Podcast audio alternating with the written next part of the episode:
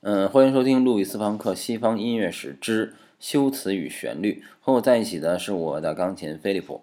其实菲利普还有一个弟弟叫哈根，但是他住在遥远的北方，可能只有到了春天我们才能听到他的声音。嗯，那菲利普替你弟弟跟大家打个招呼。OK，其实从你这个招呼来看，我已经知道你要讲什么曲子了。但是在介绍这首曲子之前呢？我们还是先来了解一个简单的现象。我们总会说音乐是一种语言，但它又不会传达任何信息。那为什么是一种语言呢？其实语言除了传达信息以外，还有一个功能，古罗马人称之为修辞。也就是说，同样的一个含义或目的，我通过改变它的说法，让它变得具有不同的气质，或远远超越于这个含义本身。而音乐因为是抽象的，所以它不能指代它以外的任何东西，它的含义往往就在于它自身。比如我们弹一个音阶，这就是它的含义，从到。但你会说这样没有意义，所以就需要修辞让它具备意义。威尔第在《弄臣》里有一个大家都熟悉的咏叹调：“女人善变。”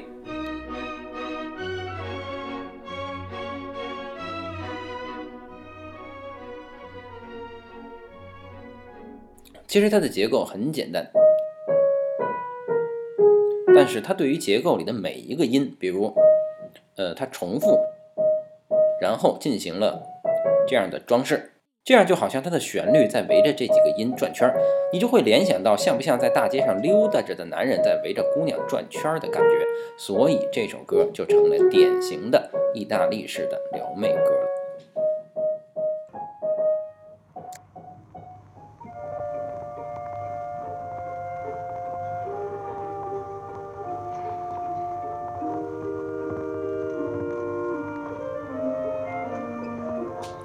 莫扎特在《魔笛》里有一段五重唱，说有三个英俊的少年给你指引方向。它的结构也是从下降到，但它下降的方法是，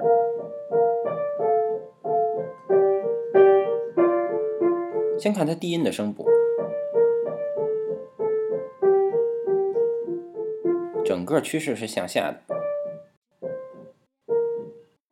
可是它的局部却是向上的。这样就会让你有一种下台阶的感觉，它不是一下子下来，而是一层一层的下来，因为它的高音声部是，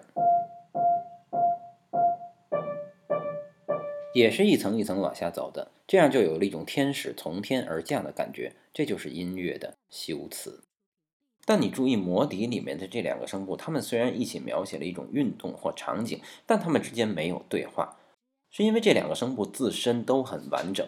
每一个声部都可以独立存在，这就是巴洛克到古典主义前期的特征。但到了古典主义后期，开始向浪漫主义过渡的时候，它声部的独立性就不那么完整了，而旋律的意义也从一个人独白时的修辞发展成了对话中的说服力。比如我们今天要谈到的这个贝多芬的《英雄变奏曲》，编号是三十五。后来他又根据这个主题写了我们熟悉的那个《英雄交响曲》的末乐章，编号是五十五。这个主题是一个特别简单的主题。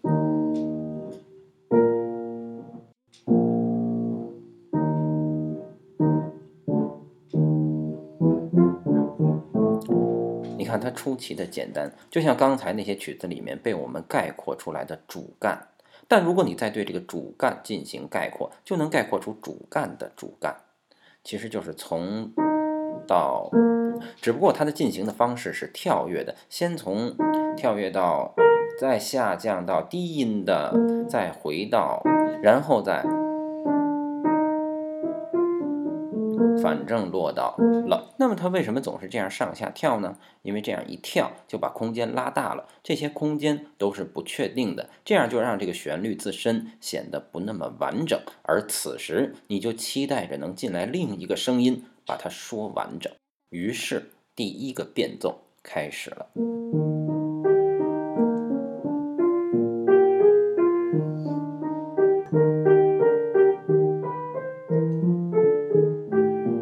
看啊它的低音部分保留了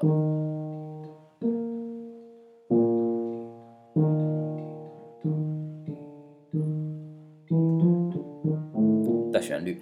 那我们刚才已经说过，它不是完整的。然后它的高音部分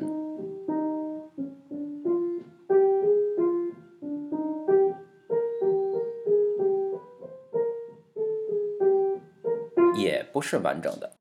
他们互相作为对方的修辞，或者说互相在对话。但这种对话的关系不是一种紧张的关系，因为我们看啊，低音部分的这个结构，它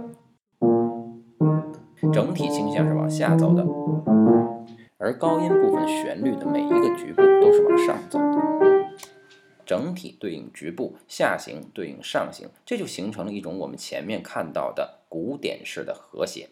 那这样你就会觉得，哎，那跟莫扎特他们有什么区别？没什么区别。但是，当我们看到他后来根据这个主题写的那个《英雄交响曲》的末乐章的第一个变奏，就不一样了。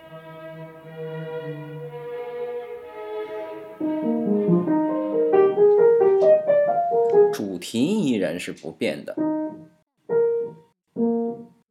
只是快了一点，但是和他对话的声部就变到了两边，低音的一边